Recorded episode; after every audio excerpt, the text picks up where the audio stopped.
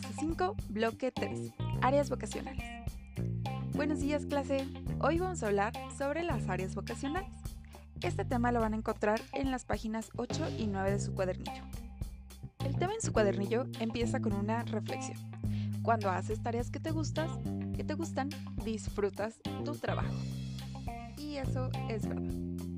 Y luego nos habla de unos códigos de Holland, que son una serie de tipos de personalidad que, se, que fueron desarrolladas por el psicólogo John L. Holland en las décadas de los 70. Si se fijan, ya hemos estado hablando de este doctor Holland y tiene varias cosas por ahí que vimos en la clase pasada y en el parcial pasado.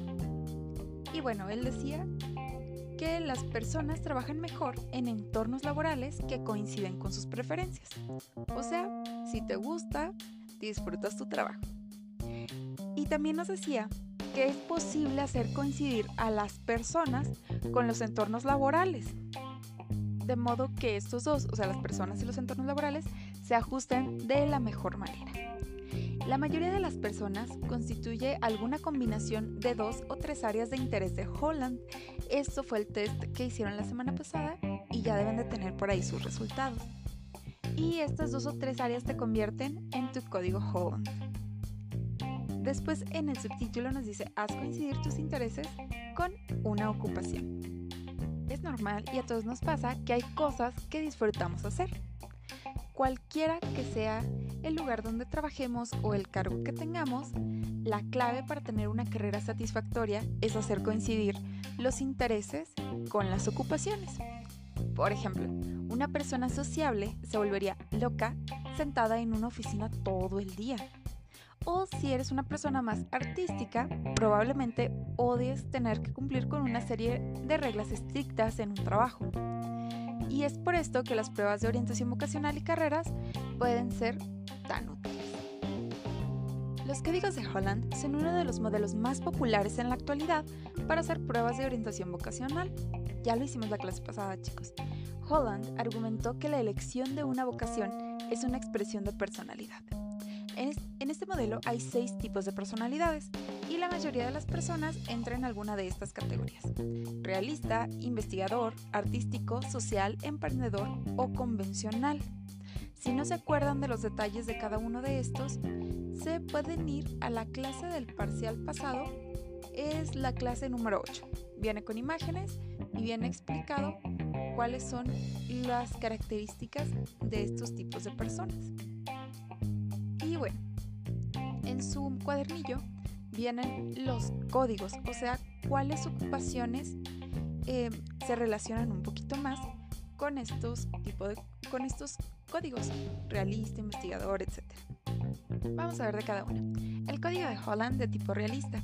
Las ocupaciones realistas implican actividades laborales que incluyen problemas prácticos que requieren poner manos a la obra para hallar las soluciones. A menudo tienen que ver con plantas, animales y materiales del mundo real como madera, herramientas y maquinaria. Muchas de las ocupaciones requieren trabajar al aire libre y no involucran mucho papeleo ni trabajo cercano con otras personas. El de tipo investigador, las ocupaciones investigadoras con frecuencia implican trabajar con ideas y requieren pensar muchísimo. Estas ocupaciones pueden involucrar la búsqueda de datos y la resolución mental de problemas artístico. En este, las ocupaciones artísticas con frecuencia implican trabajar con formas, diseños y patrones. A menudo requieren de autoexpresión y el trabajo puede hacerse sin seguir una serie de reglas establecidas. Después viene el de tipo social. Las ocupaciones sociales con frecuencia implican trabajar y comunicarse con otras personas o dar clase.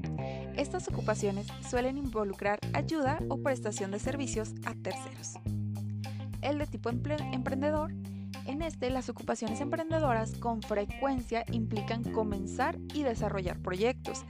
Estas ocupaciones pueden implicar la necesidad de liderar a otras personas y tomar muchas decisiones a veces requieren tomar riesgos y a menudo se involucran en negocios.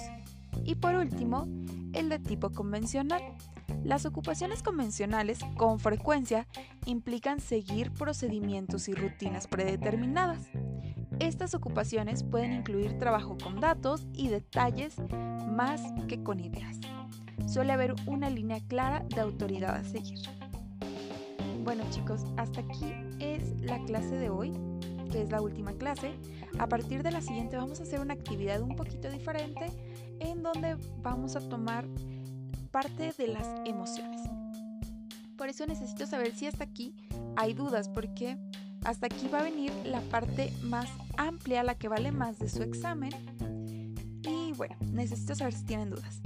Y la actividad es escribir si tus códigos de Holland coinciden con la carrera o las carreras que más te llaman la atención. ¿Cómo lo van a saber? La clase pasada debiste de haber hecho tu test de, esto de, de las familias vocacionales.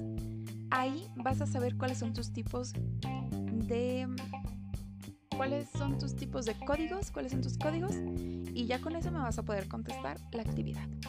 ¿Sale chicos? Entonces nos escuchamos la próxima clase. Bye.